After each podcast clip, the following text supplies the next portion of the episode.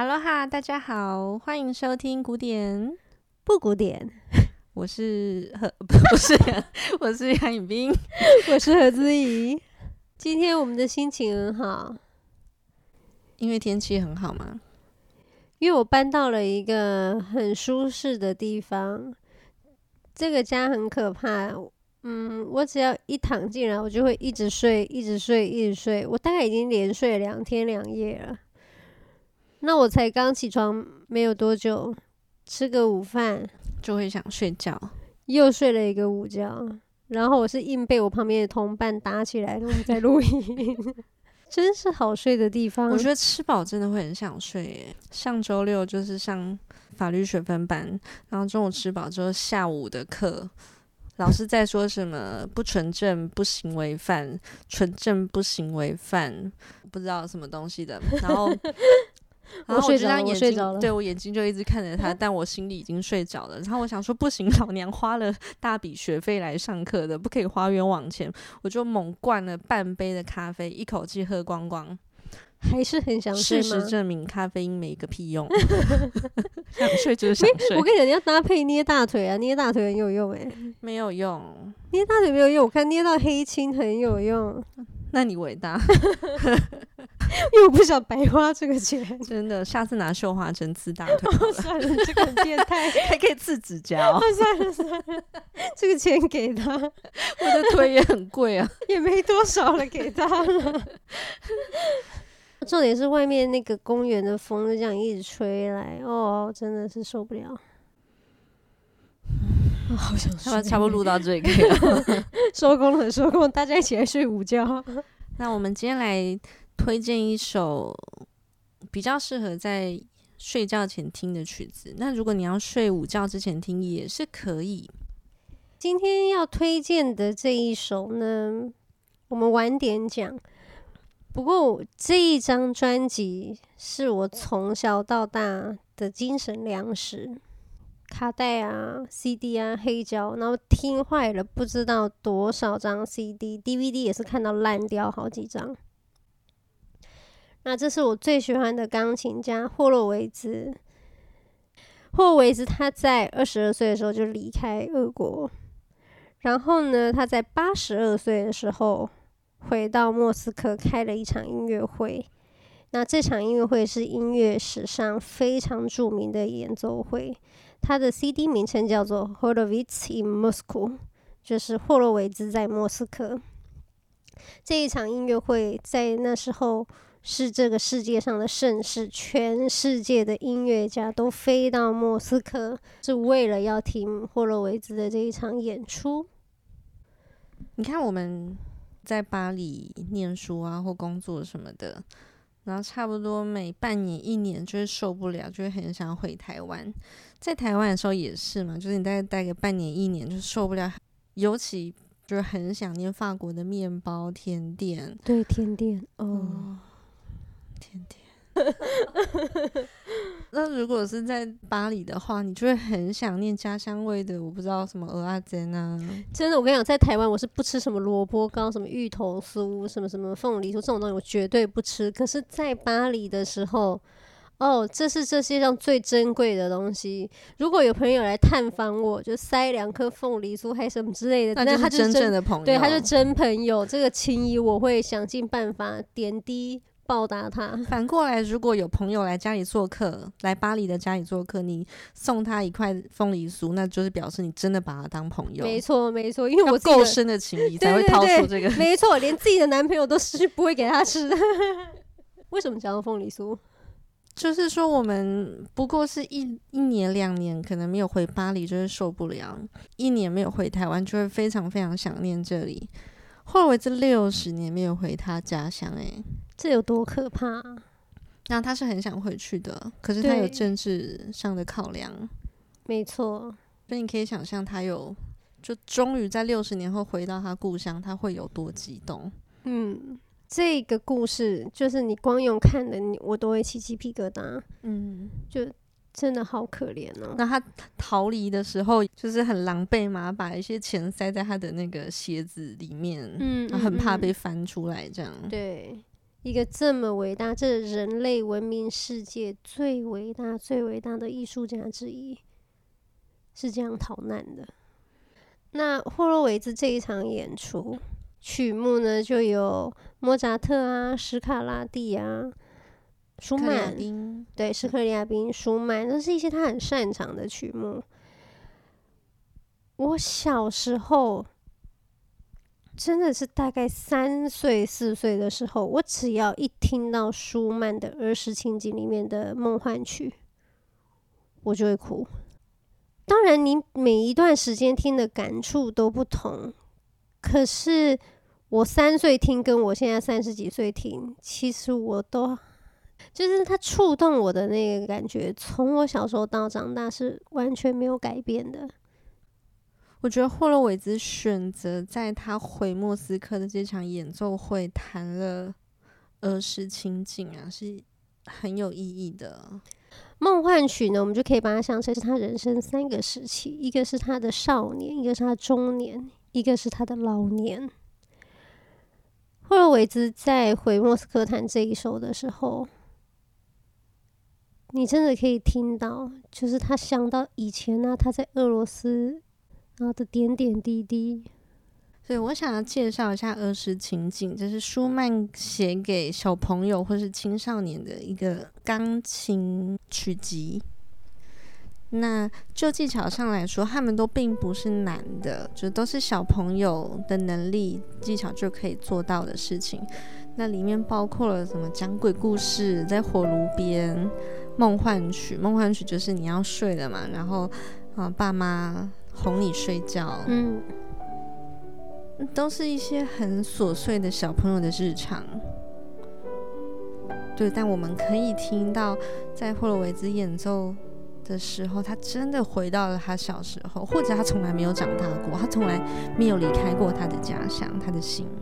真正的大师常常你会觉得，就是他外表年纪是一个假象，真正的大师好像没有年纪了。你可以说他是最智龄的儿童。对啊，返璞归真。对，你也可以说他拥有最有最古老的灵魂，这是不冲突的。可以听到霍洛维兹好像又用着老人的视角，他已经经历过一切，又好像什么都是最新鲜的视角，儿童的视角看着这个世界，那讲的鬼故事很可怕啊，或者讲的在炉火边很温暖啊，要听故事。那么梦幻曲。相信就是大家每一个人，就算没有听过古典音乐，也听过这首曲子。它有时候是会被比较拔辣的演奏，就是已经听到大家不想再听了。可是如果你打开霍洛维兹这张专辑，听梦幻曲，那真的是最，那就是最美好的一个梦。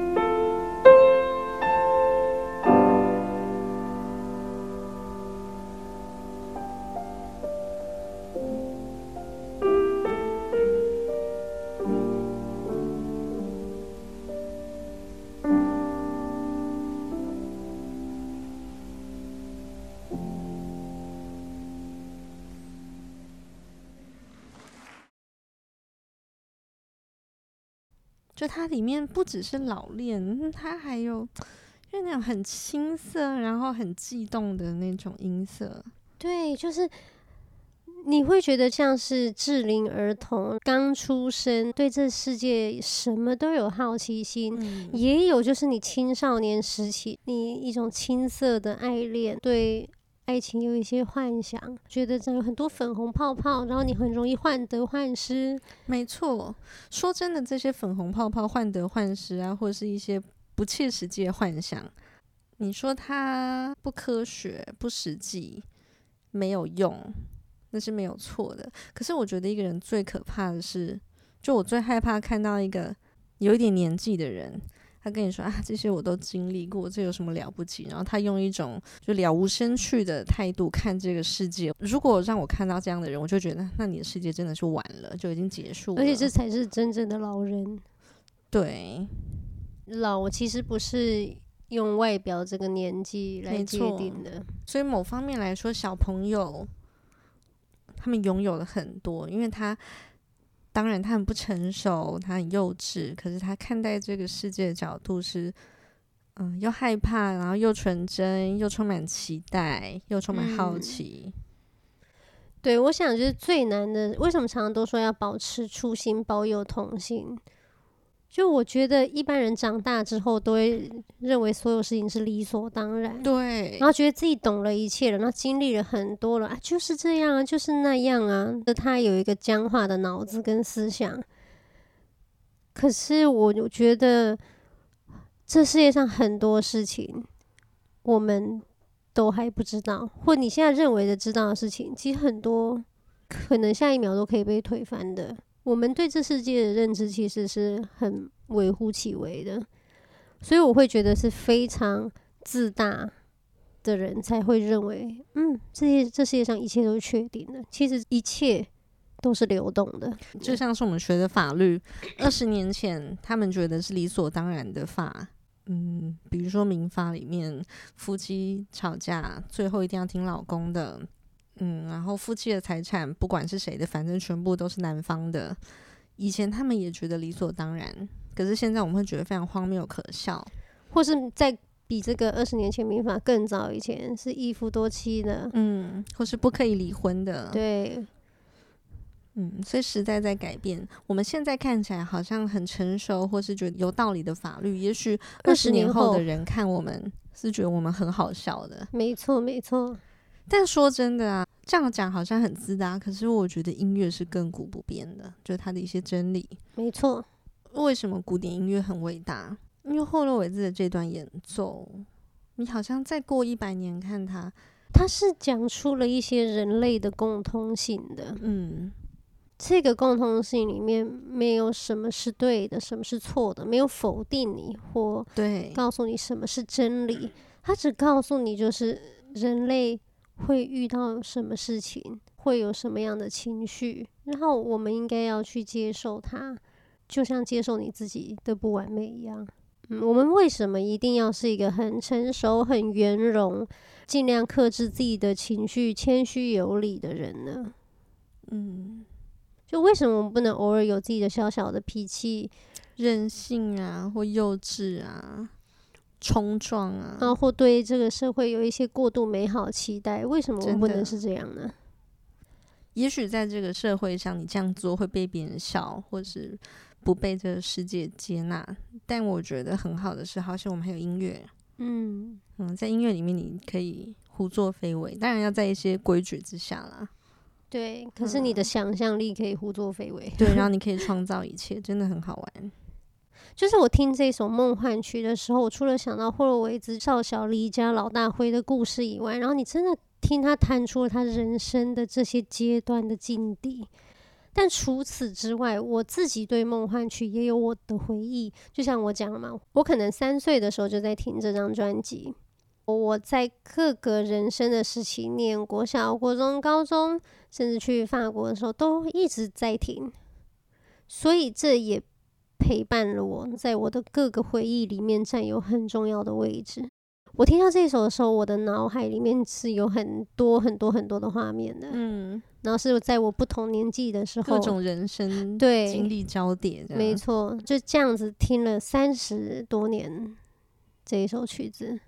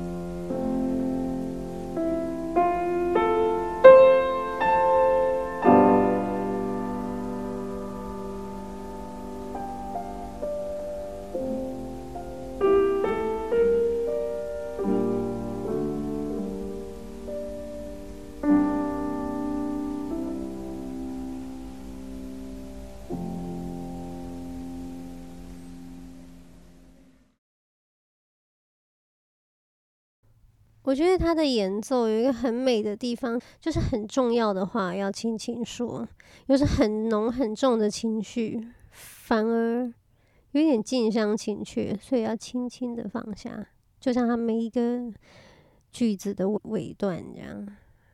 哦，他就其实很激动，激动到就是哎呀，有点不知所措，怎么办？干脆我先轻轻说好了，先求自己表面先稳定，要有一个体面。我们先来听他的第一段。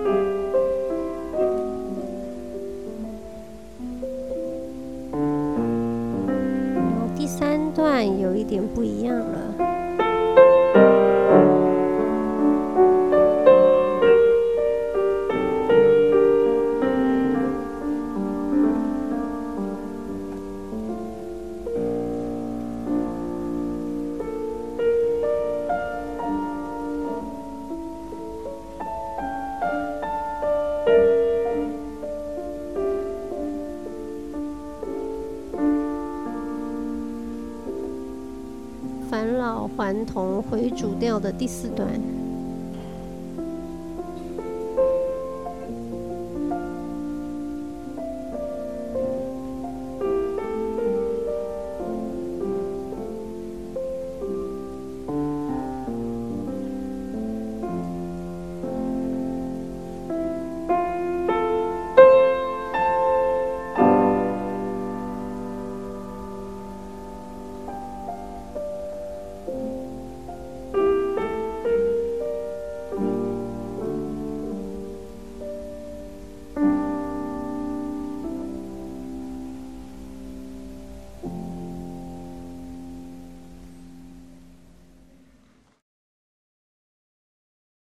第三段是最有变化的。它首先发展主题往上爬的时候，爬进了一个小调，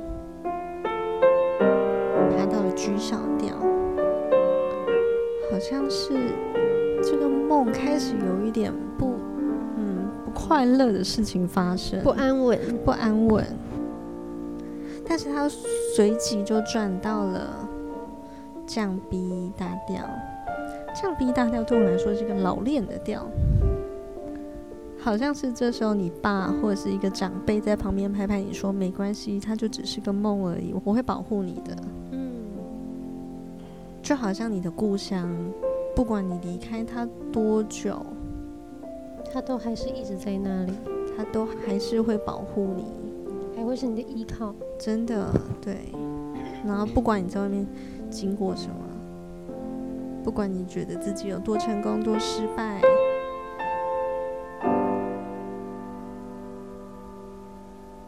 都是你的故乡。嗯嗯。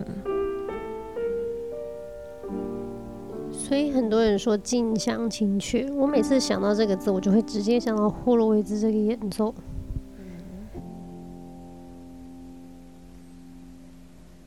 就是他的这场演奏。收敛了他很多的锋芒，因为霍洛维兹是一个喜欢用斯坦威纽约场的 D 的一个明星，他喜欢 D 这种很华丽，然后有爆破感的音乐，驾驭一切，他是这音乐世界的帝王。这样，可他这一场演出非常的内敛，因为他回到他家乡了，对，他有一点，他有一点害怕，有一点激动。有点不好意思，俄罗斯是一个伟大的音乐大国，他有点不好意思，觉得自己是一个雕虫小技，在美国骗吃骗喝就算了吧。那回来的时候，我还是要虔诚的向我的同胞们分享纯粹的音乐。当然，他也很怯场、害羞，对，嗯、害羞，我觉得他非常害羞，有一点呢、欸。他就会觉得说：“哎呀，去骗骗美国人这样子，然后反正他们喜欢听大声吵嘛，飙高音啊，冲击他们视觉、听觉一切感官的，这个我很会，我是技巧之神。但是回到家乡，我就是一个音乐最谦卑的仆人。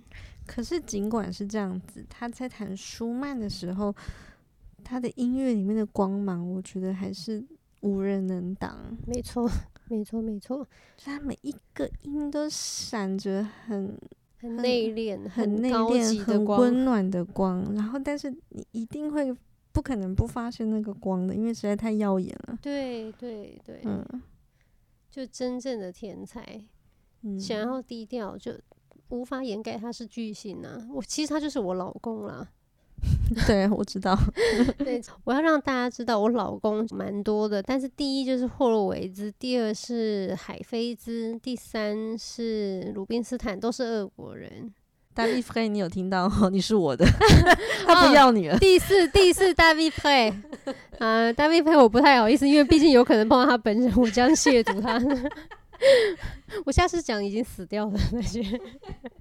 对了，只要算下来，老公那是二三十个啦。但是就是说我比较常会听到的，就是这前面这三个。这个是每天呢，我一定会听他们的，每天会翻牌子，就这三个。我目前在世的老公，就除了 David Frei Nicola，就是我的恩师。之外呢，那么还有一个邓泰山，邓泰山哦，我居然忘记讲到邓泰山，不好意思，哦、你刚才已经错过了，拜拜。啊，没没没，我跟你讲，邓泰山我们要补上，邓泰山，邓泰山很有水准。他站在我面前弹肖邦的时候，因为距离很近，大概只有一点五公尺吧，我就觉得那是一个世界上最神圣、充满圣光的教堂。全身都在发光，然后我就想要跪下来亲他的脚趾，因为他很会踩踏板。真的，他有佛山无影脚，那是什么脚？怎么那么会踩踏板呢、啊？在那之前我，我嗯，因为我就记得那天他弹的是肖邦的船歌，船歌版我就已经很喜欢了。可是没有他在我面前这样弹，我不知道船歌有这么大的力量，很可怕，很像洪水海浪。你就是没第二句话说，你就是被他卷走，很可怕，真的很可怕。那一瞬间，我看到了我的佛祖，我的光芒，我的宗教，阿弥陀佛。我觉得傅聪弹的船歌也很美。那这些伟大的大师弹船歌，我觉得都有捕捉到一些很细微律动，更内敛，似有若无。你好像找不到他的头，也不知道他从哪里就结束了。听到傅聪啊，或是邓泰山弹船歌的时候，你就会觉得你真的就像是在剑桥躺在这个小扁舟在睡午觉这样。这一艘小船就在你睡午觉的时候，就这样摇。你又回到午觉的主题了吗？